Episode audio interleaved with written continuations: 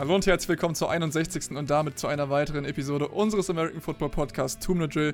Ich darf euch heute begrüßen zur Review der Divisional Round und zur Preview der Conference Championship Games des Jahres 2021 oder der Saison 2021, 2022. Und Jungs, ich muss ganz ehrlich sagen, was hatten wir da für eine geisteskranke Woche hinter uns? Äh, mit Jungs mache ich natürlich euch beide, Luca und Philipp. Schön, dass ihr auch wieder am Start seid. Moin.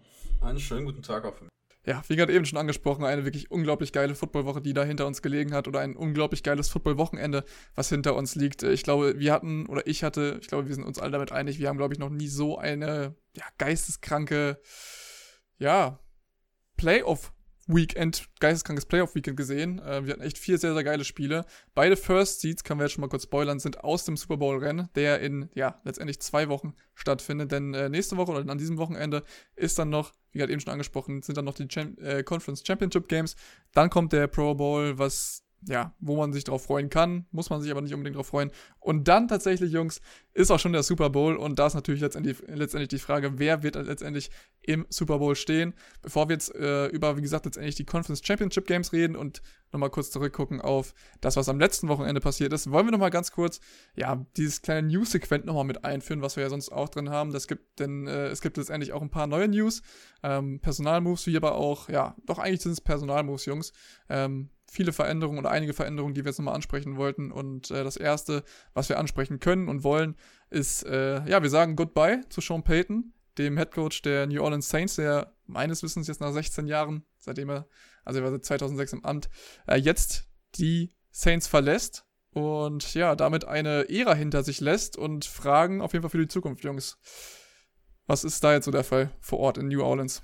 Ja, Sean Payton tritt freiwillig zurück. Ähm, ja, du hast schon gesagt, 16 Jahre bei den Saints oder 15 Jahre, je nachdem, wie man es auslegt. Ich habe gerade nochmal recherchiert, er ist im Sommer 2006 gekommen. Also wären es theoretisch 15 und ein bisschen. Aber da wollen wir mal nicht so sein. Sean Payton hat jetzt schon gesagt, dass er ein Jahr pausieren möchte, ähm, quasi nach dieser Zeit und erstmal ein bisschen nachdenken möchte, was er dann machen wird. Er hat gemeint, er könnte sich gut vorstellen, in den äh, Broadcasting-Bereich zu gehen. Und ähm, dann waren auch schon die Gerüchte heiß, dass er vielleicht Troy Aikman ersetzen könnte. Aber was auf jeden Fall ausgeschlossen werden kann in der nächsten Zeit, ist, dass Sean Payton bei einem NFL-Team unter Vertrag stehen wird, denn er hat noch drei Jahre einen Vertrag bei den Saints. Und die Saints haben auch schon klar gemacht, dass dieser Vertrag nicht einseitig aufgelöst wird. Also der bleibt bestehen. Wenn Sean Payton in der NFL in den nächsten drei Jahren nochmal anfangen wollen würde, dann müsste es bei den Saints sein. Ja, genau. Oder halt ähm, haben die Saints auch gesagt, dass wenn Sean Payton halt irgendwo anders, dann müssten die äh, erst die Saints quasi fragen und dann äh, mit denen den Vertrag irgendwie umändern. Und äh, dann wird das wahrscheinlich einiges kosten für die Teams. Aber äh, naja, Geld ist in der Coaching- und Owner-Suche nicht begrenzt von, oder Coaching- und GM-Suche nicht begrenzt, von daher ähm, schrecken die Owner da meistens nicht zurück. Ich meine, Gruden hat einen 100 Millionen äh, Dollar-Vertrag gekriegt. Also das soll schon mal alles heißen. Aber äh, Sean Payton hinterlässt jetzt die Saints und ähm, die Saints sind, naja, in nicht so einer guten Verfassung. Sie haben nicht wirklich einen Quarterback, sie haben keine äh, Receiver, sie haben jetzt, ja, sind in der Cap-Hölle, sie sind irgendwie über 60 Millionen übers Cap für 2022 und müssen da halt wie immer rumbuxieren und Geld irgendwie verschieben. Aber ähm, die Saints müssen jetzt wohl oder übel den Rebuild machen, den sie halt seit Jahren aufschieben, weil seit Jahren ist es so, Saints am Ende der Saison wieder sonst wie viele Millionen überm Cap und müssen dann irgendwie wieder Geld in die Zukunft äh, verlagern um halt noch äh, konkurrenzfähig zu bleiben für den Super Bowl Run. Aber den wird es jetzt definitiv nicht mehr geben. Also müssen sie sich jetzt einfach mal diesem Rebuild stellen. Und ich denke mal, die nächste Saison wird für die Saints eher eine ungewohnte, weil ich glaube nicht, dass man äh, über 500 gehen wird. Und ja, mehr, mehr Spiele als letztes Jahr wird man definitiv nicht gewinnen war es denn sinnvoll, jetzt dann letztendlich Taysom Hill auch einen so dicken Vertrag zu geben? Ich meine, man hat ja noch James Winston gehabt, der ja wahrscheinlich aber trotzdem auch nicht so die Zukunft ist. Ähm, ganz kurze Einschätzung von euch beiden da. Also dieser Taysom Hill-Vertrag, das ist ja sowieso äh, ein ganz komisches Konstrukt. Ich habe jetzt gerade nicht den Überblick, wie es mit dem Void-Jahren aussieht. Aber man muss ja, also was halt die nackten Zahlen sind, ist nicht das, was ähm, Taysom Hill wirklich bekommen wird, beziehungsweise man könnte ihn deutlich kostengünstiger cutten, als es jetzt erstmal aussieht. Ähm, der hat ja so eine ganz komische Vertragsstruktur gekriegt. Das waren ja, glaube ich, mal äh, knapp 140 Millionen, von denen aber nur 40 Millionen garantiert sind. Also es ist viel heiße Luft im Taysom Hill-Vertrag auf jeden Fall. Ja, und vor allen Dingen, auch wenn er nicht so viel kriegt, finde ich trotzdem immer noch, ähm, die Saison hat irgendwie gezeigt, dass James Winston auf jeden Fall der deutlich bessere Quarterback ist als Taysom Hill. Und äh, dann, wenn er nicht Starting Quarterback ist, ist er ja so mehr so Gadget-Player slash, weiß ich nicht, Tight End. Und, äh, oder wahrscheinlich dritter Tight End. Und dafür kriegt er meiner Meinung nach ein bisschen viel Geld. Also da müssen die Saints auch nochmal überlegen, ob sie ihn dann jetzt wirklich, wenn das Window von den Saints nicht mehr offen ist, ob sie ihn dann halt wirklich noch brauchen. Ja, ich denke mal, um das Thema jetzt hier zuzumachen, gehen wir nochmal auf Sean Paytons Bilanz ein. 2009 hat er mit den Saints den ersten Super Bowl in der Franchise History gewonnen.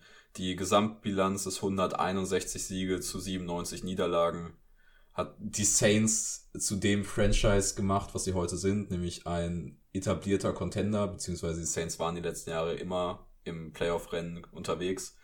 Ähm, und selbst Michael Thomas hat auf Twitter nochmal Respekt gezollt. Ich kann es jetzt nicht wörtlich wiedergeben, aber ich glaube, der Wortlaut war so etwa Never forget, uh, Sean Payton is a legend. Und ich glaube, mit den Worten machen wir mal weiter mit den nächsten Personal-News. Ja, ich würde einfach mal sagen, ich äh, denke mal, ihr beide habt mehr Ahnung von den ganzen Namen, die wir hier jetzt gerade lesen, aber trotzdem sind es eigentlich fast zum Großteil äh, GM-Plätze, die neu besetzt werden. Einmal bei den Vikings, bei den Bears und bei den Giants. Zudem kommen wir noch zu den Jacks, aber ich würde sagen, wir fangen jetzt bei den Vikings an. Quesi Adolfo, Adolfo Mensa, neuer GM. Ich glaube, Luca, kannst du uns was dazu sagen bei den Vikings? Ja, der war vorher äh, bei den Browns in so einer ja quasi als ähm, ja, rechte Hand vom GM, hat da so ein bisschen die Football Operations geleitet und war dann auch in den Draft-Process ein bisschen involviert. Man muss sagen, GM-Kandidaten zu bewerten ist einfach deutlich schwerer als Headcoach-Kandidaten meiner Meinung nach, weil man in der NFL noch viel weniger davon mitkriegt, was hinter den Kulissen abläuft. Und äh, ja, du hast halt den Einblick in das Front Office halt einfach ja, nicht. Das genau. siehst du ja von außen nicht. Ja, von daher habe ich mich da einfach so ein bisschen auf Insider-Infos verlassen. Ich habe gehört, dass äh, das wohl ein ziemlich guter Pick ist bei den Vikings oder guter, ja, guter Hire ist. Und äh, bei den Vikings-Fans ist er auf jeden Fall ziemlich gut angekommen. Von daher glaube ich, da kann man definitiv optimistisch sein. Das gleiche gilt äh, für Ryan Pools, den neuen äh, GM der Bears der war vorher bei den Chiefs, war da auch so ein bisschen fürs Roster-Management äh, zuständig. Und das. Ja, da bei dem habe ich zum Beispiel die Rolle gar nicht verstanden. Einfach Executive Director. Ja, das ist halt einfach irgend so ein Titel. Das ist, also, das hat man ja im Football oft, dass die einfach irgendeinen Titel bekommen. Und weil, ja, Jobname quasi ausgedacht, einfach, dass du da im Team bleibst und trotzdem quasi noch die gleiche Rolle ausführst wie vorher. Ähm, aber äh, Pools war früher mal als undrafted äh, Spieler bei den Chicago Bears tatsächlich und ist jetzt der GM der Bears. Das ist irgendwie schon ja eine coole Geschichte. Und äh, ich habe auch nur überall über Bears Twitter gelesen, dass das wohl ein Home Run Signing ist. Von daher äh, glaube ich einfach, dass ähm, die ziemlich optimistisch sein können. Und das wird auch noch so ein bisschen die Head Coaching Suche umschmeißen weil die Bears sind ja und die Vikings auch auf Headcoach-Suche. Und Aber das ist ja auch, guck mal, das ist doch auch der richtige Weg, dass du dir den GM holst, bevor du dir den Headcoach holst. Ja, genau. Und äh, die Liste bei den äh, Bears war jetzt auf drei Kandidaten runtergebrochen, irgendwie Dan Quinn, ähm, Cardwell, glaube ich, noch und äh, noch irgendein Defensive-Minded Head Coach. Aber jetzt soll wohl noch mal ein bisschen äh, Leben in die Sache kommen und da vielleicht noch was anderes rumgehen und erstmal noch. Das wäre doch auch vielleicht ein Spot für Eric Bienemy. Jetzt hast du die Verbindung zu den Chiefs, du hast äh, einen jungen Quarterback, der ausgebildet werden will. Ja, wäre auf jeden Fall. Also sein. ich würde mir für, für junge Quarterbacks wünsche ich mir generell immer einen offensive-minded Head Coach, damit der sich noch ein bisschen mehr mit dem Quarterback beschäftigen kann und ihn einfach quasi ausbilden kann. Weil äh, ich finde, so defensive-minded Head Coaches sind meiner Meinung nach immer besser für Veteran Quarterbacks, die dann quasi gar nicht mehr so viel an der Offense schrauben müssen und einfach dann die Defense auf Trab bringen können. Und meiner Meinung nach ist dann eine Verbindung zwischen offensiven Head Coach und halt deinem Quarterback irgendwie immer wichtiger. Und ich hoffe, in Chicago kriegen die das auch vernünftig hin. Sorry, wenn ich da jetzt gerade nochmal einhake, aber glaubt ihr denn dann, wenn jetzt Eric Bieniemy die Chiefs zum Beispiel verlassen sollte, dass die Offensive der Chiefs immer noch so powerful bleibt, weil du ja gerade eben auch schon angesprochen hast, da ist ja jetzt mittlerweile schon ich denke mal, ich würde ihn jetzt mittlerweile als den besten Quarterback der Liga äh, betiteln, nach dem, was er uns bis jetzt gezeigt hat, auch jetzt in den Playoffs wieder ähm, mit, mit, äh, mit Patrick Mahomes. Glaubt ihr, dass dann die Chiefs Offense immer noch genauso überzeugend und stark ist, auch wenn Eric Bieniemy nicht mehr da ist? Ich denke schon, einfach weil Bruce Arians vielleicht der beste Coach der Liga ist aktuell. Äh, du meinst Andy Reid, sorry. Ich meinte Andy Reid. Ja, kommt man schon mal durcheinander bei den großen Namen. Aber, ähm, Die sehen halt, die sehen halt aber auch gleich aus, wenn man so 100 Kilo abzieht. Fair. Aber ähm, ich glaube auch tatsächlich, dass die Off oder dass Mahomes weiter so gut werden bleiben wird und äh, die Offense sich nicht viel verschlechtern wird. Was ich allerdings glaube, ist, dass die Entwicklung von Mahomes nicht so gut gewesen wäre, wenn er nicht Bienemy und Andy Reid gehabt hätte. Ich glaube, da hatte äh, Bienemy schon einen großen Einfluss und ich hoffe, dass er zu einem Team kommt, wo auch noch ein Rookie oder ein junger Quarterback, wie zum Beispiel jetzt äh, Fields in Chicago ist und ihm dann auch eine ähnliche Entwicklung. Mahomes Entwicklung ist natürlich sensationell, legendär, aber ähm, eine ähnliche Entwicklung wäre ja jedem jungen Quarterback zu wünschen. Ja, ich glaube, wir machen mal weiter mit dem nächsten GM bei den New York Giants ähm, auf. Dave Gettleman folgt jetzt Joe Schoen, der vorher der Assistant GM der Bills war. Und der hat einfach mal direkt rausgehauen, dass man eine Offense um Daniel Jones herum bauen will. Ähm, was damit auf sich hat, ich glaube, das werden, wie wahr das diese Aussage ist, das werden wir jetzt im Draft-Process sehen. Einfach, die Giants haben so viele Picks, die könnten sehr, sehr viel machen, wenn sie unbedingt einen neuen Quarterback forcieren wollen würden.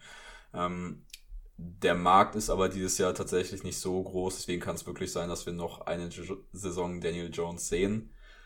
Ob das sein muss, das stelle ich mal in den Raum. Dazu könnten die Bucks einen Doppelabgang auf der Coordinator-Seite verzeichnen in dieser Offseason. Und zwar stehen die Jacksonville Jaguars wohl kurz vor einer Einigung mit Byron Leftwich. Da soll es sogar schon auf äh, Contract-Details zugehen. Und die Raiders zeigen großes Interesse an Todd Bowles. Und das ist ja irgendwie so dieses klassische NFL-Prinzip.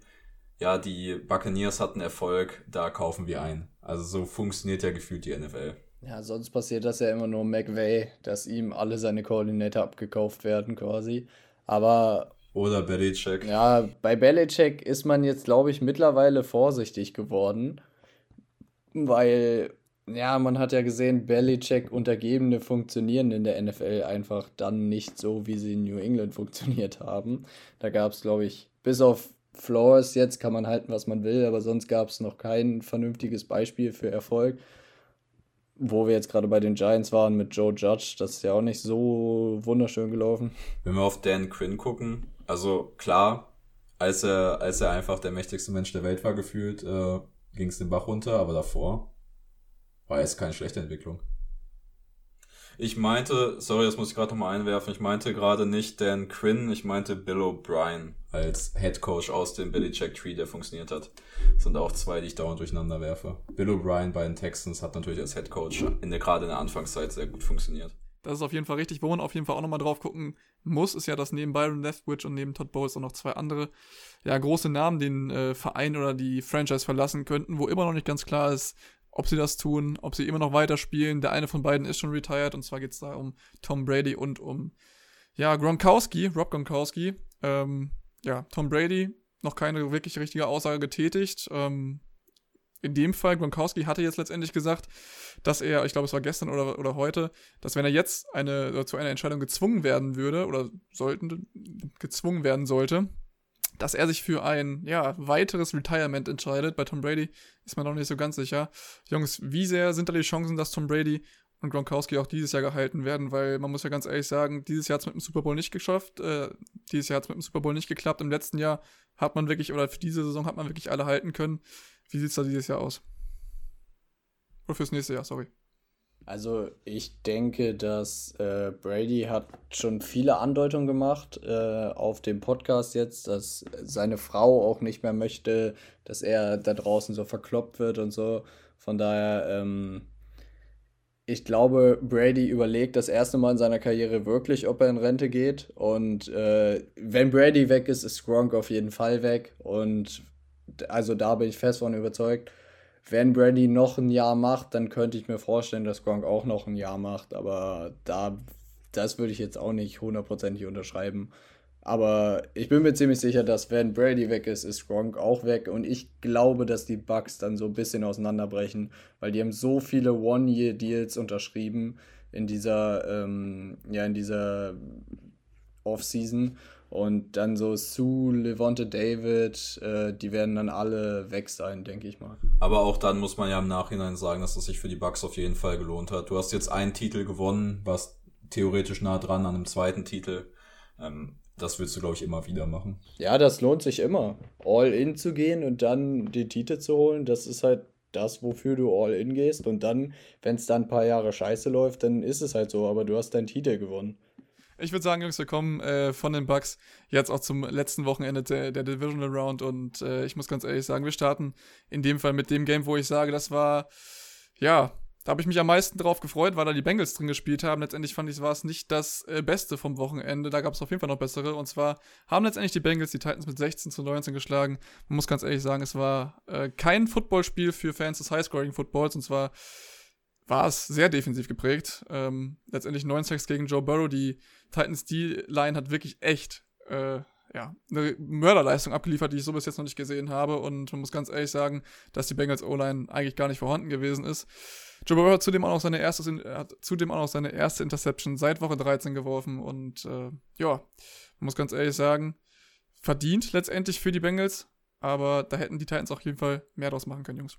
Ja, wir haben es ja schon in der Preview auf das Game gesagt, dieses Spiel wird an den Trenches entschieden und genau so hat es sich dann auch gestaltet. Die Bengals O-Line war ja, sogar schlecht. Wir haben sie schlecht erwartet. Sie war schlechter als erwartet. Ähm, aber du hast schon gesagt, es ist kein High-Scoring-Game gewesen. Trotzdem fand ich, dass es keins dieser langweiligen defensiven Games war, die es ja auch oft gibt, wenn wirklich gar nichts passiert sondern das Game geht ja wirklich los mit der Tannehill Interception gegen äh, Jesse Bates, der auch wirklich ein Monsterspiel abgerissen hat gegen die Titans. Der braucht auf jeden Fall nochmal Sonderlob. Ähm, und da war direkt einfach Feuer in dieser Partie. Burrow dazu neunmal gezeigt. Die Titans konnten einfach selber draus wenig machen, weil die Bengals D-Line auch so unendlich gut gespielt hat. Henry wurde richtig kontrolliert. DJ Reader hat dazu noch ein sehr, sehr starkes Spiel gemacht. Wenn nicht, das wahrscheinlich das stärkste Game, was ich von DJ Reader je gesehen habe. Da bin ich auch besonders stolz auf mich, weil den habe ich ja auch als Key Player der Bengals äh, hervorgehoben, weil der muss halt die Plays machen gegen den Derrick Henry. Und der hat ihn halt einfach im Sack gehabt am Ende. Ja, und die Titans D-Line war halt wirklich quasi genauso gut unterwegs. Herausgestochen hat für mich so ein bisschen Jeffrey Simmons. Der hatte drei Sacks plus drei Tackles for Loss. Also der war auch den ganzen Tag im Backfield unterwegs.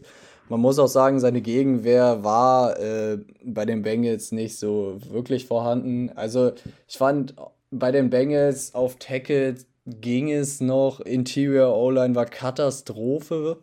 Und man hat es über die Saison, Saison bei den Bengals schon deutlich besser erlebt, weil äh, die O-Line ist meiner Meinung nach irgendwie immer schlechter geworden über die Saison oder über den Saisonverlauf. Und ähm, die Bengals müssen auf jeden Fall im nächsten. Sie haben, das haben wir auch schon gesagt, mit Chase den absolut richtigen Pick gemacht. So, da müssen wir uns auch alle ja, entschuldigen quasi, dass wir äh, meinten, wir müssen Sewell draften. Aber der Chase-Pick war, wie man jetzt gesehen hat, der absolut richtige. Aber die Bengals brauchen trotzdem so viel O-Line-Hilfe im nächsten Draft, weil ähm, sonst wird das nicht lange gut gehen mit Burrow und äh, dem Werfen auf Chase. Weil wenn Burrow nicht mehr steht, dann bringt das leider alles nichts. Ja, aber du hast es ja als Bengals äh, GM beziehungsweise als Bengals Front Office so leicht wie nie. Also deine wirklich einzige Aufgabe, um dieses Team halt nice zu machen, ist halt einfach wirklich O-Line zu in die O-Line zu investieren, sei es Draft Picks, sei es Geld. Ähm, also du hast es echt nicht schwer. Du kannst die, du kannst die Offseason quasi nicht verkacken. Wir werden sehen, was die draus machen. Vielleicht mal bei den Saints anklopfen und äh, nach Armstead fragen, der Left Tackle der Saints, der soll wohl auf dem Markt sein. Und äh, das wäre natürlich auch eine Bombenverstärkung für die Bengals. Ja, um jetzt nochmal auf die Tennessee-Seite des Balls zu kommen, ähm, Tannehill wahrscheinlich mit einem seiner schlechtesten Games für die, für die Titans, kann man glaube ich schon so sagen. Ähm, drei Interceptions am Ende, damit verlierst du halt, auch wenn du neuen Sex hast, wenn der Gegner halt sicher spielt, wie das halt die Bengals gemacht haben. Die Bengals haben sich auch sehr auf ihre eigene Defense verlassen, hat am Ende funktioniert. Even McPherson mit dem äh, 50-Yarder zum Sieg am Ende, Walk-off-Field Goal. Ähm, Finde ich persönlich sehr nice, ein Game-Abschluss immer, weil es einfach so ähm, weil es halt einfach so ultra spannend ist. Wenn man sich einfach den Cody Parkey Double Doink äh, der Chicago Bears anguckt, wenn ein Game halt mit so einem Kick on the line ist, das ist halt, also das ist für mich so der größte Nerv. Vorhin muss man sagen, halt dass Evan McPherson ja auch Rookie gewesen ist, äh, aus Florida gekommen und der hat in dem Spiel äh, ja hauptsächlich oder maßgeblich dazu beigetragen, letztendlich, dass die Bengals das Ding gewinnen, weil offensiv, außer ein Touchdown von Joe Burrow, war da jetzt auch nicht so viel dabei. Ähm, drei tatsächlich, nee, sogar vier, vier Field Goals hat Evan Pearson äh, geschossen und damit quasi die, den Sieg für die Bengals gebracht. Und äh, der Junge ist einfach, also wirklich, äh, auch zudem auch noch Special Teams Player, glaube ich, oder Special Teams Rookie of the Year geworden. Oder steht als Kandidat so, zur Verfügung. Ähm, ja, und ich glaube, der Junge, wirklich, wenn sie den nicht hätten, hätten sie diese Saison auf jeden Fall schon das ein oder andere Spiel nicht gewonnen. Ähm, der erinnert mich so ein bisschen an die erste Saison von Jake Elliott bei den Philadelphia Eagles damals. Ich weiß nicht, ob ihr euch noch an den noch erinnert, der ist immer noch in der Liga. Ja, das war die Super Bowl-Saison, oder? Richtig, genau. Da hat er genauso, genauso Da hatte ich ihn bei Fantasy, ja. das weiß ich noch. Das war schön. Hast trotzdem gegen Chris Boswell verloren. Ja. Das, ach nee, über, da will ich gar nicht mehr drüber reden. Das war immer noch das lächerlichste Finale aller Zeiten. Aber egal, ich würde sagen, äh, wir kommen zum nächsten Game, was wir das Wochenende noch hatten. Nämlich äh, 49ers gegen Green Bay war auch sehr defensiv geprägt, muss man sagen. Mit äh, 10 Punts insgesamt. Und die Packers Offense hat halt wirklich so gut wie nichts auf den Platz gekriegt. Der einzige, der halt halbwegs ja, in Normalform gespielt hat, war Aaron Jones. Der hatte mit 170 Yards insgesamt ja quasi alles gemacht in der Packers Offense. Aber äh, Rogers ohne Touchdown hat ja hat ein bisschen off gewirkt, hat es einfach nicht geschafft, gegen die 49ers Defense irgendwas aufs Parkett zu bringen. Und am Ende, die 49ers, muss man dazu sagen, haben auch nichts aufs Parkett gebracht offensiv. Jimmy G war ja, wie immer grauenhaft eigentlich. Und Warte, ich möchte jetzt, ich möchte jetzt, bevor du da weitermachst, möchte noch einmal auf bei der Packers Offense bleiben, weil ich da eine sehr, weil ich da sehr interessante Stats mitgebracht habe und ähm, ich glaube, ich habe da ein Muster erkannt. Und zwar ist es meistens so, wenn äh, Rogers außerhalb der Struktur spielt unter dem LeFleur-System, wird es meistens tatsächlich nicht gut, was dann passiert. Weil wir haben es gegen die 49ers gesehen, wir haben Devonte Adams und äh, Aaron Jones mit jeweils 10 plus Targets und 10 plus Catches. Ähm, hinter den beiden hat nie, hat kein einziger Packers-Spieler mehr als ein Target oder einen Catch. Und das funktioniert halt nicht. Das ist einfach viel zu einfach zu verteidigen, wenn du dich wirklich nur auf zwei Spieler konzentrieren musst in der Offense. Ja, so eindimensional hat es halt auch gewirkt, wenn man sich das angeguckt hat. Und äh, was auch ziemlich konstant war bei den Packers über die Saison lang, war einfach, sie waren die schlechteste Special Team Unit der Liga. Und das hat man dann auch in diesem Spiel nochmal gesehen, weil ein Block-Punt hat dann äh, zu dem, ja, äh, Touchdown, zu, zu dem Touchdown von den 49ers, dem einzigen Touchdown von den 49ers gefühlt. Und äh, beim Game-Winning Field Goal von Robbie Gold aus 44 Yards waren bei Green Bay nur 10 Mann auf dem Feld. Ich weiß nicht, wie dir das passieren kann. Es gab, das Witzige an der Sache ist, es gab vorher ein Timeout. Ergo, du hattest 30 Sekunden Zeit, um für dein potenziell letztes Play der Saison, weil Field Goal in Overtime, wenn das reingeht, hast du verloren. Und dann ist deine Saison vorbei. Du hast 30 Sekunden Zeit, dir den perfekten Plan, den du hoffentlich schon vorher dir als guter Koordinator hast, aber um den perfekt auszuführen, um irgendwie dieses Field Goal zu blocken, zu verhindern, was weiß ich was, nur damit deine Saison nicht vorbei ist. Und du schaffst es, nur 10 Leute aufs Feld, also ein Spieler zu wenig ins Huddle zu schicken quasi. Das ist mir wirklich, ja, das ist mir einfach unbegreiflich, wie das passieren kann bei einem professionellen NFL-Franchise. Und ich bin so unfassbar sauer auf die Packers. Die Packers haben mich, wir haben ja über meinen Schein geredet in der letzten Episode, und die Packers haben mich um 500 Euro gebracht. Und die haben ja wirklich das Game weggeworfen. Weil war ich danach sauer, als ich, ich habe das Spiel zum Glück nicht gesehen. Ich bin am Sonntagmorgen aufgewacht hab mir das angeguckt und hab mir gedacht, ihr Wichser. Definitiv verständlich an der Stelle. Äh, man muss auch noch dazu sagen, dass der Blocked Punt sogar auch nur mit 10 Mann gespielt wurde. Deswegen ist der Mann, der geblockt hat, also den Punt geblockt, äh, geblockt, der den Punt geblockt hat, überhaupt durchgekommen. Muss man also sagen, zweimal äh, mit 10 Mann auf dem Feld gestanden. Das ist auf jeden Fall nicht gut. Ähm, die Packers oder Green Bay, oder vorhin eher gesagt, gegen die Green Bay Packers war dann letztendlich schon das zweite Spiel, was durch ein Field entschieden wurde. Und äh, das dachte man auch beim nächsten Spiel. Trotzdem ähm, gab es tatsächlich auch nach dem Spiel nochmal eine wie immer lustige oder was heißt unterhaltsame Konferenz, also eine Pressekonferenz, wo auch wieder Aaron Rodgers äh, mit dabei war. Und der hat sich nochmal dazu geäußert, nachdem jetzt sein Team aus den Playoffs raus ist, äh, wie denn so seine Zukunft aussehen könnte.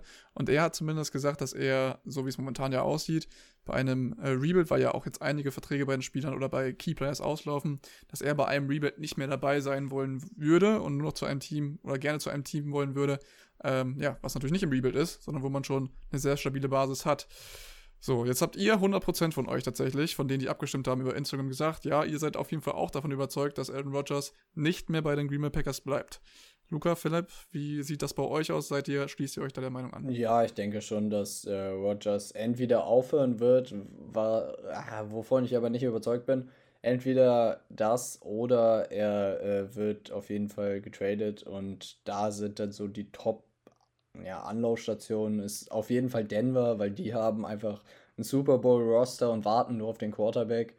Und äh, ja, vielleicht sonst noch ähm, Miami habe ich gelesen, kann ich mir vielleicht vorstellen, weiß ich nicht. Die Rogers wäre auf jeden Fall ein deutliches Update über Tour, deswegen könnte man darüber reden. Aber und Las Vegas ist wohl auch noch äh, stark im Rennen und die haben auch relativ viel Geld in der Offseason und sind auch ein heißer Kandidat auf äh, Devante Adams, was ich mir dann auch gut vorstellen könnte, dass wenn Rogers zu Vegas gehen sollte, dass Devante Adams dann seinen äh, großen Vertrag, den er definitiv bekommen wird, in Vegas unterschreiben wird. Von daher, ähm, das sind so die drei ja, Anlaufstationen, wo ich Rogers realistisch nächstes Jahr sehen würde. Ja, ich denke, wir werden in der Offseason noch uns sehr weit mit der Rogers-Thematik auseinandersetzen, auseinandersetzen müssen vielleicht auch. Ähm, weil ich bin auch ganz ehrlich, diese ja, Weekly Rogers News gehen mir ein bisschen auf den Sack. Immer wieder unterhaltsam, genauso wie das nächste Spiel, wo wir jetzt drüber sprechen wollen. Äh, und zwar war das LA, also die Los Angeles Rams, gegen die Tampa Bay Buccaneers. Äh, und das war, ich muss ganz ehrlich sagen, bis zum Beginn der zweiten Halbzeit eigentlich gar nicht unterhaltsam, meiner Meinung nach. Ich dachte eigentlich, geht jetzt, geht jetzt so weiter äh, wie in den Spielen davor, dass man nicht wirklich, äh, zumindest von einem Team, nicht wirklich offensive Power hat und das gegnerische Team oder eins der Teams zumindest äh, mit seiner Defensive überzeugen kann. Und zwar waren das in dem Fall die LA Rams, die die Tampa Bay Buccaneers ja nur zu drei Punkten gehalten haben in der ersten Halbzeit. Das hieß dann am Ende 27 zu 3 für die äh, LA Rams nach der ersten Halbzeit. Und ich dachte tatsächlich wirklich, äh, hier wird jemand komplett abgeschossen. Ja, war dann tatsächlich nicht so, denn die LA Rams haben sich dann einfach gedacht, wir haben noch sechs Possessions in der zweiten Halbzeit oder haben auf jeden Fall die Möglichkeit, ähm, ja, unsere Führung weiter aufzubauen, fummeln das Ding einfach dreimal und dann steht es einfach ganz schnell 27 zu 27 und Tom Brady dreht das Ding, Jungs. Das war äh, geisteskrank, was da abgegangen ist. Ja, also wir haben es ja letzte Woche schon an, wir haben es ja letzte Woche schon angesprochen gehabt, dass es eine Möglichkeit ist, dass die Buccaneers tatsächlich mal richtig unter die Räder kommen könnten. Und ähm, es gab halt so ein Key-Play, muss man ehrlich sagen, dieses, dieses Spiel wäre dann gewesen, wenn dieses Play anders ausgegangen wäre. Und das war der Carry von Cam Akers von der 5-Yard-Line der Buccaneers an die 2, wo er dann den Ball fummelt an der 2 und ja, hättest du da das neue First Down, das wäre sicherlich 34 zu 3 gewesen. Da wäre das Spiel vorbei gewesen im dritten Quarter. Ähm, so haben die Bucks dann halt da den Ball gekriegt und haben irgendwie wie neu geboren gewirkt danach. Ja, die Rams haben halt wirklich alles dafür getan, quasi das Game noch wegzuschmeißen, weil 27-3, man hätte sich gewünscht, dass die, ähm, dass die Rams für die Two-Point gehen, um es 28-3 stehen zu lassen, einfach nur um alte Erinnerungen bei Tom Brady wieder zu wecken. Und dann stand es wirklich irgendwann 27 zu 27 wo man überhaupt nicht wusste, wie es da wieder hingekommen ist, weil die Rams wirklich viermal gefummelt haben. Da einmal der erwähnte Fumble von Cam Akers kurz vor der Halbzeit. Dann ähm, hat Cam Akers am Ende des Spiels nochmal gefummelt. Das heißt, zwei auf Akers Kappe. Einer geht auf die Kappe vom Center, der einfach einen Snap gefühlte 10 Meter über den Kopf von Matthew Stafford schmeißt. Der ja versucht dann noch hinterher zu rennen, aber ähm, hat es dann nicht geschafft, den wiederzuholen. Und Cooper Cup hat auch einmal gefummelt, was ja eigentlich eine Seltenheit ist, dass Cooper Cup überhaupt irgendwas falsch macht. Von daher, das war so ein bisschen, die Rams haben alles getan, um sich noch selbst zu sabotieren. Aber am Ende, wo es dann wieder, ja quasi wieder ernst wurde, haben sie dann wieder angezogen, haben eine tiefe Bombe wieder auf Cup geschmissen, sich in Field Goal Range gearbeitet und äh, mit einem Game-Winning Field Goal das Ding gewonnen. Was mich so ein bisschen gestört hat bei den Rams war, dass man quasi dann nur noch so vorhersehbar war und quasi nur noch den Ball laufen wollte, das Game kontrollieren wollte, obwohl man einfach hätte weiter Offense spielen müssen, weil das war das, was das ganze Game funktioniert hat. Und du kannst halt das Game nicht nach Hause laufen gegen die Tampa Bay Buccaneers. Die haben Sue, wieder Weyer in der Mitte und Edge Player mit äh, Joe Tryon, der auch ein super Runstopper ist, ähm, mit Shaq Barrett, mit äh, JPP, da kannst du einfach nicht gegen anlaufen und wirklich nur das Game nach Hause laufen, wenn du nicht die brutalste O-Line aller Zeiten hast. Und äh, das ist bei den Rams zwar in Pass Pro ziemlich gut, aber ähm, Run, Blocking, O-Line ist jetzt nicht die brutalste aller Zeiten. Von daher hätten die Rams einfach weiter noch auf Stafford und das Passing Game, was ja überragend funktioniert hat, ähm, einfach setzen müssen. Und das war mir halt viel zu konservativ von McVay, von dem ich das ehrlich gesagt nicht erwartet hätte, weil McVay ist ja mehr so der innovative Coach. Von daher fand ich das ein bisschen schade. Aber man hat dann gesehen, dass es bei Tampa, äh, dass es bei LA ja auf einmal wieder funktioniert, wenn wieder Druck da ist und sie müssen. Von daher ähm, hoffe ich, dass sie das gegen die 49ers, sollten sie da in Führung gehen, ein bisschen anders angehen. Ja, vor allem, ich fand, du hast es gerade in den ersten Drives, einfach, also in den gescripteten Drives der Rams gemerkt, wie gut sie sich auf die Buccaneers Defense eingestellt haben. Ähm, wir haben im allerersten Drive gleich zwei Tight End Screens gesehen äh, auf Higby, die zu einem neuen First Down geführt haben. Ähm, darauf kamen die Bugs nicht so richtig klar, beziehungsweise hatten das nicht so richtig auf dem Schirm. Ähm, McVay hat es geschafft, den Ball schnell aus den Händen von Stafford zu kriegen. Äh, viele kurze Plays, die aber dann in der Summe gereicht haben, um wirklich echt solide übers Feld zu kommen. Ähm, und in der zweiten Halbzeit am Ende hat sich das echt nur noch nach Angst vorm Verlieren angefühlt, so ein bisschen. Aber man muss sich, finde ich, trotzdem in diesem äh, Game so ein kleines Loblied auf Matthew Stafford singen, weil ohne die Performance, die er in diesem Game abgeliefert hätte, wäre das einfach nicht möglich gewesen. Wenn wir uns so die letzten Wochen der Regular Season angucken, hätte er eine von den Leistungen da ähm, aufs Parkett gelegt, dann hätte das nicht gereicht, um das Spiel zu gewinnen. Ja, vor allen Dingen, wenn du irgendwie im letzten Regular Season Spiel hat er gegen die Cardinals, war das doch, äh, da hatte... Müsste gegen die 49ers gewesen sein. Oder gegen die 49ers. Auf jeden Fall äh, in einem davon. Die Overtime Interception. Ja, in einem davon hat er auf jeden Fall drei Ins geworfen. Und äh, Stafford hat generell ja auch die meisten Ins der Liga gehabt. Und von daher ähm, ist es schön, dass er quasi wieder jetzt so gesagt hat, Freunde, jetzt Playoffs, jetzt muss das wieder besser werden. Und er geht voran, was für einen Quarterback halt ganz wichtig ist. Und führt dieses Team quasi jetzt wieder zum Erfolg und äh, man gönnt es ihm halt einfach, muss man ja sagen. Er hat so lange in Detroit gelitten und äh, man gönnt ihm jetzt auch mal Erfolg. Von daher bin ich gespannt, wie weit das für die Rams noch geht, weil der Weg zum Super Bowl ist echt machbar. Von daher, ähm, ja. Aber wir müssen ja noch über ein Spiel sprechen und ähm, Das war mit Abstand äh, das Highlight-Spiel des Wochenendes, mit Abstand das Highlight-Spiel der Saison und meiner Meinung nach eins der ja wahrscheinlich drei besten Spiele, die ich in der NFL je gesehen habe.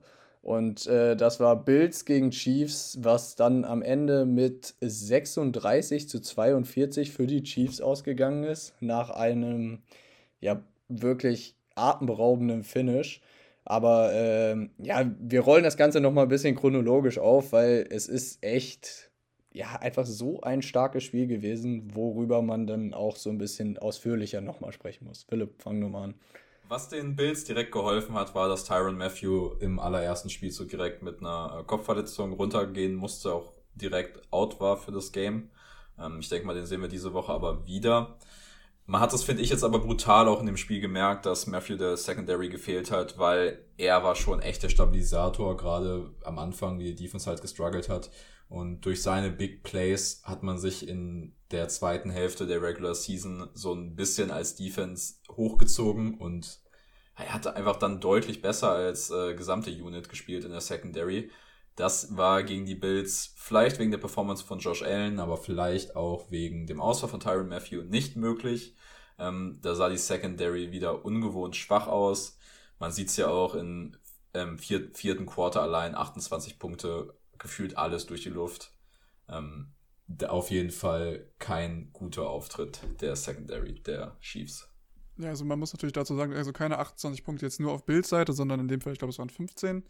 Prove me wrong oder 13, entweder, entweder 13 oder 15 für Bills oder für die Chiefs. Auf jeden Fall insgesamt 28 Punkte insgesamt im vierten Quarter, ähm, wo man aber auch sagen muss, ähm, obwohl, also man hat dann auch gesehen, natürlich war die Bills Offense natürlich sehr stark, dass die Defensive der Chiefs schwach war, aber natürlich war die Bills Defensive eigentlich nicht ja, beein beeinflusst. Natürlich hat da kein äh, wirklich äh, Keyplayer, kein wirklicher Keyplayer gefehlt. Und trotzdem haben die Chiefs dann letztendlich es geschafft, diese so starke Bills Defense, ich bin immer noch der Meinung, das war die Nummer 1 Defense der ganzen Saison, dann doch auch auf auf Trab zu halten. Und tatsächlich in jedem Quarter, also das ist nochmal Statistik für beide, wurde äh, mindestens ein Touchdown gescored und da muss man auf jeden Fall nochmal, dann letztendlich natürlich auch nochmal Andy Reid, Eric Bianemi und natürlich auch dann der ganzen Offense um Patrick Mahomes äh, Credit zollen, weil was die da wieder auch veranstaltet haben, das war äh, ja feinster Football. Und so kreativ, muss ich wieder sagen, egal ob es jetzt letztendlich auf Tyreek Hill war, auf, ähm, auf Travis Kelsey oder auch im äh, ersten Quarter direkt auf Byron Pringle, den ich auch immer wieder gerne mal anspreche, weil er meiner Meinung nach jetzt mittlerweile der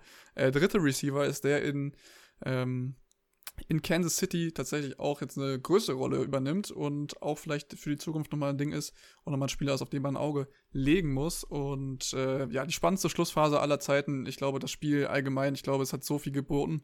21 Punkte in den letzten zwei Minuten. Gabriel Davis mit insgesamt vier Touchdowns. Ich glaube, das hat man auch noch nicht gesehen von ihm. Ich glaube, das ist auch nochmal ein Spieler, der äh, für die nächste Saison ja, äh, ich denke mal, jetzt häufiger angeworfen hat, dann muss man natürlich auch noch denken, es gibt dazu oder auch nochmal betrachten, es gibt ja auch noch Stefan Dix, der in dem Spiel gewesen ist. Ich glaube, der hat aber letztendlich, ich glaube, nur sieben Targets oder sieben Reception Yards gehabt. Nee, drei Receptions Reception für ne? sieben Yards. War genau. die herausragende Statline. Sieben Reception Yards das war halt äh, unglaublich tatsächlich, dass da über den so wenig gegangen ist, obwohl man natürlich dann auch sagen muss, wenn der nicht häufig angeworfen wird, kann man natürlich auch dazu sagen, dass vielleicht auch da die Coverage mal gestimmt hat. Das heißt, in dem Fall hat die Defense der Kansas City Chiefs Sachen doch vielleicht ihre Arbeit ganz gut gemacht, aber Gabriel Davis muss man. Ja, ich fand halt, es war einfach nicht nötig, ihn anzuwerfen. Die Offense hat ja funktioniert. Ja, also aber trotzdem war Gabriel Davis ja auch immer offen. Also was ja zum, äh, zum einen, ich glaube, es war bei seinem zweiten oder bei seinem dritten Touchdown mit dem Cornerback da gemacht hat, der ja gefühlt auf den Mond geflogen ist, nachdem er da irgendwie zwischen über seine eigenen Beine gestolpert ist. Äh, ja, das war ekelig, aber so hat er ja fast jeden Touchdown außer, ich glaube, seinen ersten erzählt und das war dann letztendlich schon ein bisschen zu einfach und als ich glaube, großes Fazit muss man sagen, Patrick Mahomes ist einfach unfair. Ähm, wir haben gesehen, die Cowboys schaffen es nicht in 14 Sekunden, ja, ihren Quarterback Draw dann letztendlich hinzuzaubern und Patrick Mahomes kommt in 13 Sekunden, ja, in Field Goal Range. Das war einfach schon unglaublich, was da abgeliefert ist, abgelaufen ist und natürlich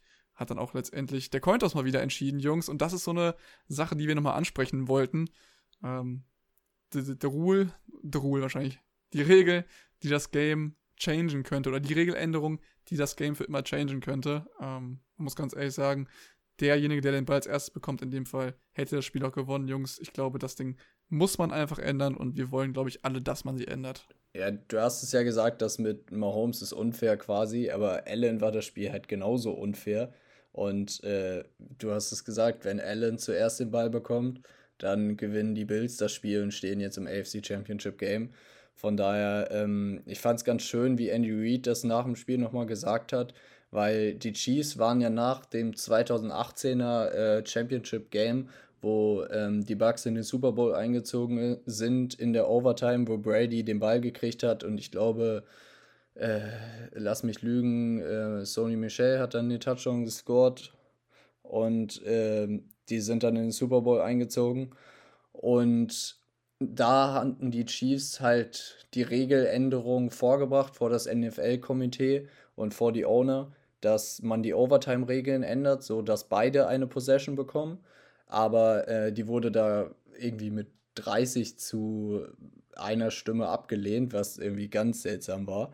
Also da war niemand dafür und Andy Reid hat jetzt aber trotzdem nach dem Spiel nochmal gesagt, dass er immer noch dafür ist, dass man die Regeln ändert. Und Ian Rappaport hat auch schon reportet, dass es jetzt ernsthafte Diskussionen in Ligakreisen darum gibt. Viel zu spät, immer noch, weiß ich nicht, wahrscheinlich nicht weitreichend, aber immerhin passiert mal was. Die NFL braucht da ja immer so ein bisschen. Aber ähm, ja, wie gesagt, also die Overtime ist einfach so, wie sie ist, nicht fair gemacht, weil wenn du eine Offense hast, die jetzt das ganze Spiel schon so dominiert hat wie die Chiefs oder die Bills und dann verlangst du von der Defense die jeweilige Offense zu stoppen. Die Chiefs Defense hätte genauso wenig gegen die äh, Josh Allen Offense gemacht wie die ähm, ja, Bills Defense am Ende gegen die Mahomes Offense der Chiefs. Von daher war es halt der Coinflip, der das am Ende entschieden hat. Und das ist einfach schade, so dann das Spiel enden zu lassen. Es lässt sich ja auch einfach so unendlich leicht gegen die aktuelle Overtime-Regel argumentieren. Weil es ist ja Fakt, die Offense ist einfach die wichtigere Unit. Oder ich möchte Defense nichts absprechen, aber die Offense ist die wichtigere Unit im Football weil nur Franchises mit einer funktionierenden Offense haben langfristigen Erfolg in der NFL. Dazu ist der Quarterback der bestbezahlte Spieler in der Liga, wenn man jetzt davon ausgeht, dass er einer der besseren ist. Ähm, und dann kann es einfach nicht sein, dass in der Overtime der wichtigste Spieler eines Teams, nämlich der Quarterback, nicht auf dem Feld steht und du einfach verlierst, ohne dass er das Feld betreten hat. Ähm, das geht halt einfach nicht. Dazu kann man das noch mit Zahlen belegen. Ähm, von elfmal Overtime unter dieser Overtime-Regel in der, in der ähm, NFL hat zehnmal das Team gewonnen, was den Cointoss gewonnen hat. in den Playoffs, von, wie gesagt. In, in den, den Playoffs, genau. In den Playoffs. Äh, hat, zehn, hat zehn von elf Mal das Team gewonnen, was den Cointoss auch gewonnen hat. Und von diesen zehn Mal hat dazu noch siebenmal äh, das Team dann mit einem First and Done gewonnen, also mit dem allerersten Drive in der Overtime. Ja, und die ganze Liga ist halt auf Offense ausgelegt. Du hast die, äh, die Offensive PI wird halt nie gecallt. Es gibt gefühlt immer nur Defensive PI. Es gibt Defensive Holding, was Automatic First Down macht. Es gibt Roughing the Passer, was Automatic First Down macht. Das sind all diese Strafen quasi, die der Offense ja viel mehr äh, Mehrwert bringen als der Defense. Von daher, die Regeln sind halt auf Offense aufgelegt. Ähm, und die ganze Liga ist halt eine Passing-Liga und deswegen wird die Offense nun mal bevorzugt. Das kann man schön finden oder nicht, aber man kann dann halt nicht sagen, dass es nicht äh, quasi unfair ist, weil es gibt immer dieses Play-Defense-Argument, was aber auch so ein bisschen, ja, finde ich, komisch ist, weil die Defense ist halt die Unit, die am Ende vom Spiel immer ja, wie man sagt, erschöpfter ist. Und wenn eine Defense halt schon vier Quarterback Mahomes über äh, vier Quarter Mahomes überlebt hat und dann kommt die Overtime quasi mit dem fünften Quarter und du musst wieder ran und wieder Mahomes stoppen, dann muss dir halt nur ein Fehler passieren, eine Busted Coverage und das Ding ist gelaufen. Und wenn dann halt Josh Allen auf der anderen Seite keine Chance hat, da irgendwie nochmal was hinzubiegen, ist das halt einfach Öl. Und ich glaube, ähm, dass man den Bills dieses Jahr auf jeden Fall eine riesige Chance gegeben, also genommen hat, in dem Fall den Super Bowl zu gewinnen, weil meiner Meinung nach ähm, der, ja, das Team, was aus dem Spiel rausgegangen ist oder rausgeht, ähm, ist meiner Meinung nach der größte Favorit auf den Super Bowl. Das ist jetzt mein Take. Ich weiß nicht, wie ihr dazu steht, aber ich denke mal, da könnte man auf jeden Fall mitgame. Unterschreibe ich. Und äh, ich hätte es, ja, ich hätte es den Bills nämlich genauso gegönnt wie jetzt den Chiefs. Ähm, die spielen jetzt gegen die Bengals, wo ich glaube, wir alle hoffen sollten, dass die Bengals das eigentlich gewinnen, weil sonst Jackson Mahomes und die Freundin von äh, Patrick Mahomes uns wirklich auf Instagram und TikTok wirklich alles wieder voll tanzen. Äh, ich habe vorhin noch einen Tweet von ihr gelesen, dass äh, gegen sie nur gehatet wird und das gar nicht so cool ist. Ähm, sie dann aber irgendwie auch das Wort Hate angesprochen hat, meint, das ist eine sehr, sehr, hat eine sehr, sehr starke Bedeutung und dann das selber irgendwie benutzt hat. Also es hat irgendwie keinen Sinn gemacht. Trotzdem äh, kann man es den Bengals, abgesehen davon, einfach nur wünschen, auch diese Saison mit ähm, Joe Burrow unglaublich viel geleistet, unglaublichen Step nach vorne gemacht. Und ich würde sagen, wir bleiben jetzt einfach auch nochmal bei den QBs. Ähm, denn ja, die QBs rulen the game in dem Fall heißt es so schön. Ähm, Luca, du hast da nochmal einen schönen Tag aufgeschrieben, einfach um jetzt auch nochmal auf den Draft zu gucken, der jetzt äh, ja im Februar dann auf uns wartet. Ne, gar nicht im Februar, sondern zwei Monate später, ich glaube im April auf uns wartet, wenn ich jetzt gerade nicht ganz falsch bin. April oder Mai, genau. Ist ja immer so ein bisschen hab unterschiedlich. Ich, ich habe 28. Genau, April im Kopf. Ich kann dann nebenbei mal gucken. Ja, es ist immer so Anfang, Anfang Mai, Ende April irgendwie immer in der Gegend. Aber ja, ich habe da ähm, auch schon einen Thread auf Twitter zugemacht, könnt ihr auch gerne mal vorbeigucken. Aber das Spiel Allen gegen Mahomes hat, finde ich, so ein bisschen klar gemacht, was du wirklich brauchst, um in der NFL, aber speziell in der AFC einfach konkurrenzfähig zu bleiben weil du brauchst einfach diesen Elite-Quarterback. Und wenn du den nicht hast, dann wird halt meistens, du kannst damit in die Playoffs kommen mit einem Medium Quarterback, du kannst es sogar vielleicht einen Playoff-Win holen, aber im Championship-Game oder im Super Bowl wird dann meistens spätestens Schluss sein, weil du wirst einfach in den Playoffs nicht langfristig an Mahomes, an Allen, an Herbert, an diesen ja physischen Freaks vorbeikommen. Und auf der Quarterback-Position ist einfach dieses Try and Error angesagt. Also, wenn du kein High-End-Quarterback hast, dann musst du immer nach dem Upgrade suchen und du musst halt immer irgendwie versuchen, ja, deinen Standpunkt zu verbessern, weil ganz ehrlich, so ein, äh, wenn du zu so einem AFC Championship Game anrückst mit einem Tour, mit einem Derek Carr oder einem Tannehill, da brauchst du halt, ja, das Quarterback-Battle wirst du da definitiv gegen den Mahomes, einen Allen, einen Herbert wirst du nicht gewinnen. Und ähm, es haben halt leider auch noch nicht alle Teams erkannt, dass man halt diesen High-End-Quarterback braucht, um wirklich langfristig erfolgreich zu sein. Weil manche Teams gehen ja quasi noch mit diesem, ja, dieser konservativen Haltung, so, ja, ich habe einen halb guten, das, was die Minnesota Vikings zum Beispiel seit Jahren machen. Sie haben Kirk Cousins. Kirk Cousins ist ein solider, bis wenn er seine Tage hat, oder wenn er gute Tage hat, hat er äh, dann auch ja ziemlich, äh, ziemlich gute quasi Spiele und kann auch ja sehr gut abliefern. Aber das Problem ist, langfristig wird das halt nie so sein, weil Kirk Cousins irgendwann wieder dieses Game hat, wo er ganz katastrophal ist und einfach nicht konstant. Aber du hast halt diesen soliden Quarterback in Cousins und versuchst dann damit äh, dir was drumherum aufzubauen.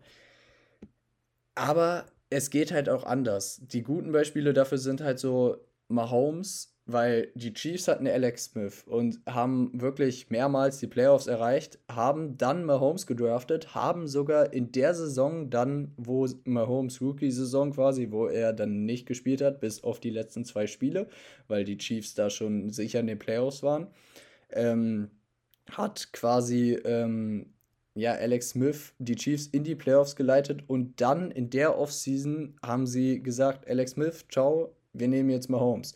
Und das ist einfach dadurch gekommen, weil sie haben gesehen, okay, Alex Smith, gute Basis, aber es reicht wahrscheinlich nie, um den Titel zu gewinnen, sondern wir wollen halt immer upgraden, bis wir wirklich diesen Elite-Passer finden. Und den haben sie dann offensichtlich jetzt in Mahomes gefunden. Genau deswegen haben dann zum Beispiel die 49ers ja auch Trey Lance geholt, weil Jimmy G, sie sind jetzt mit Jimmy G wieder in den Playoffs und es läuft tatsächlich sogar gar nicht so schlecht, aber Jimmy G ist halt nicht der Grund dafür. Und wenn sie jetzt noch den Elite-Passer hätten, den halt Trey Lance darstellen könnte, wenn er dann irgendwann mal aufs Feld kommt, da, ähm, ja, mein Disput mit Shanahan darüber, den äh, müssen wir wann anders austragen. Aber genau dafür hat man halt Lance geholt und Josh Allen genauso eine Geschichte. Man hatte auch mit Tyrell Taylor sogar die Playoffs erreicht man draftet dann trotzdem Josh Allen, um halt einfach diese Upside zu haben und wie man dann in diesem Spiel gesehen hat, hat es sich halt ausgezahlt. Und du brauchst halt wirklich einen Quarterback wie Allen, wie Mahomes, wie Herbert, um einfach in der AFC langfristigen Erfolg zu haben und an diesen anderen Top-Quarterbacks vorbeizukommen. Weil dann gibt es auch noch quasi die Kehrseite der Medaille, wo du nicht einen ja, nicht langfristig das austauschst, sondern so wie Josh Rosen, du hast gesehen, okay, oder die Cardinals haben gesehen, okay, Josh Rosen könnte langfristig vielleicht ein solider Quarterback werden, aber das reicht uns nicht. Wir wollen halt besser und haben dann halt Murray geholt. Man muss aber auch sagen, da war die Entscheidung einfacher, weil sie den First Pick hatten. Da konnte man quasi frei auswählen auf, äh, aus den Quarterback-Talenten. Und da war ja es quasi ein No-Brainer, Murray zu holen. Aber trotzdem musst du das erstmal ähm, so machen, weil es gäbe vielleicht auch Franchises, die gesagt hätten, okay, wir haben in Rosen investiert und wir wollen ihn erstmal dann äh, halten. Aber ich finde, da hat man halt genau das Richtige gemacht, weil wenn deine ideale Vorstellung von, einem, von deinem Quarterback nicht ist, dass er irgendwann ein Elite-Quarterback in dieser Liga wird, dann solltest du halt nach einem Upgrade streben und äh, solltest halt immer versuchen, irgendwie einen besseren Quarterback ranzuschaffen, weil Quarterbacks rule the game und wenn du halt nicht den Elite Quarterback hast, dann äh, wirst du es wahrscheinlich in der Liga nicht zu vielen Titeln bringen. Da habe ich nochmal einen ganz kurzen Punkt auch nochmal für Social Media an der Stelle. Wenn ihr, äh, oder es gibt ja auch einige Teams, die jetzt auf der Suche nach einem guten Quarterback sind oder die vielleicht auch gerade in einer so Situation sind, äh, wie du sie gerade eben beschrieben hast, Luca, gerade auch zum Beispiel Tour oder K oder auch Tannehill. Ähm, ihr könnt uns gerne mal schreiben, welches Team eurer Meinung nach ähm, ja die größten Chancen hat, jetzt einen Quarterback zu draften oder was äh, ja wahrscheinlich eurer Meinung nach den nächsten Quarterback aus diesem Grund draften wird. Ähm, das wird uns auf jeden Fall auch gerne, wird uns auf jeden Fall auch interessieren, gerne auf Instagram oder auch auf Twitter schreiben. Ansonsten würde ich sagen, gibt es natürlich auch noch eine Kategorie, die wir jede Folge eigentlich behandeln, Philipp. Und ähm, da hast du eigentlich immer ganz gut abgeschlossen. Wie gesagt, vorhin schon angesprochen. Diese Woche leider nicht so gut, sonst hättest du nämlich ein bisschen mehr Cash gemacht. Hast du überhaupt Cash gemacht? Ich habe natürlich, bin natürlich mit äh, schon knapp 100 Euro im Profit bin ich davon natürlich ausgegangen, bevor ich schlafen gegangen bin. Und ich habe sogar noch den ersten Drive gesehen, der Packers, der direkt ein Touchdown war, habe ich gedacht, safe. Dann hat am nächsten Tag noch äh, Bayern gegen Hertha gewonnen, Rams haben gegen die Bucks gewonnen, Chiefs haben gegen die Bills gewonnen und ich hätte einfach 500 Euro gehabt. Aber nein, das wollten die Packers nicht so gerne. Das ist schade. Ja, und damit kommen wir jetzt zum Tippspiel, ne? Ja, wir machen das Tippspiel heute mal schnell, weil wir schon so tief in der Folge drin sind. Eigentlich machen wir das Tippspiel immer schnell. Kann man auch schnell machen. Äh, Luca und ich haben komplett gleich getippt. Wir beide haben die Bengals richtig, die Rams richtig und die Chiefs richtig. Und wir beide wurden von den Packern, Packers reingelegt, sage ich mal. Hint eigentlich hintergangen, weil wir beide sehr viel Geld verloren dadurch. Ähm, Nikolas hat aber alle Spiele richtig getippt, wie ich in der äh, Wildcard Round und konnte deswegen aufholen. Deswegen ist auch der Gesamtstand gerade. Luca hat sieben von zehn Playoff-Spielen richtig. Nikolas hat acht von zehn richtig und ich habe neun von zehn richtig. Also ich habe noch einen Puffer. Und ähm, diese Woche haben wir Chiefs gegen Bengals und Rams gegen die 49ers. Und ja, ich habe halt kurz überlegt, ob ich halt auf die Bengals gehe oder nicht. Sind dann die Chiefs geworden, einfach weil ich so viel Angst vor dieser Bengals O-Line habe. Ich sehe es einfach nicht realistisch, dass sie dieses Spiel gewinnen. Dazu sind es halt für mich auch einfach die Rams. Rams all the way habe ich eine Wildcard Round schon gecallt. Wie sieht's bei dir aus, Luca? Ja, ganz kurz, ich gehe das mit. Also ich habe auch überlegt, Bengals, weil ich ja was aufzuholen habe im Tippspiel. Aber ähm, wenn ich dann noch einen mehr abgebe, hilft mir das auch nicht viel. Von daher gehe ich auch Chiefs und äh, Rams. Da bin ich tatsächlich auch dabei. Ich glaube, das ist für mich das äh, obviousste momentan. Ähm, Philipp, du hast gerade eben schon die Bengals O-Line angesprochen. Ich habe wirklich Angst. So viel Angst hatte ich eigentlich diese Woche, dass die Rams tatsächlich die Buccaneers verprügeln. In der ersten Halbzeit hat man das, oder hat es danach ja auch ausgesehen. Den Rest haben wir gerade eben schon alles besprochen. Ähm, ich würde es den Bengals einfach gönnen, aus den Gründen, die vorhin auch schon genannt wurden. Einfach weil sie jetzt seit so langer Zeit auch wieder so einen geilen Run haben, auch so ein geiles Team haben. Die haben es auch einfach verdient. Ähm, und ich muss ganz ehrlich sagen, den 49ers irgendwie, das, die sind mir, das ist einfach zu wenig, was die mir letztendlich anbieten können im Gegensatz zu den drei Teams, die wir jetzt da haben. Obwohl ich gesagt habe, natürlich, ja, die 49ers äh, oder diejenigen, die die Cowboys schlagen, kommen in den Super Bowl. Das würde ich jetzt mal revidieren an der Stelle. Für die nächste Runde hat es gereicht. Die haben die Packers geschlagen, aber für mehr glaube ich jetzt auch nicht. Und ich bin auch der Meinung, Chiefs gegen Rams ist mein Super Bowl-Finale. Ähm, ja, natürlich könnt ihr uns natürlich auch noch mal gerne schreiben, was ihr so für euer Super Bowl-Finale seht oder wen ihr in der nächsten Runde dann im äh, Super Bowl seht oder wie ihr bis jetzt getippt habt, falls ihr mit euren Friends oder so auch getippt habt. Ähm, gerne natürlich auch bei uns mitmachen, würde uns sehr freuen. Auch wieder Instagram oder meinetwegen sogar YouTube und natürlich bei Luca auf Twitter vorbeischauen.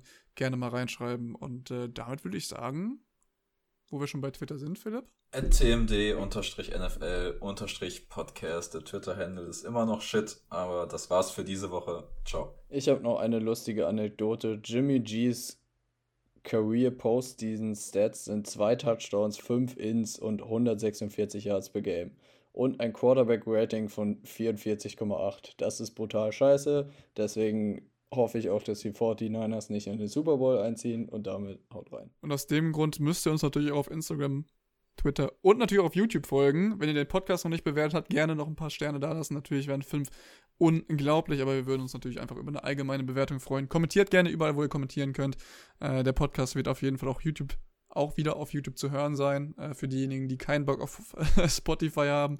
Und damit würde ich auch sagen, äh, haut rein, habt noch eine super geile, in dem Fall Conference Championship, Cheap, Conference Championship Week oder Weekend in dem Fall und lasst uns genauso geile Spiele haben wie letztes Wochenende. Haut rein, bis dahin und ciao.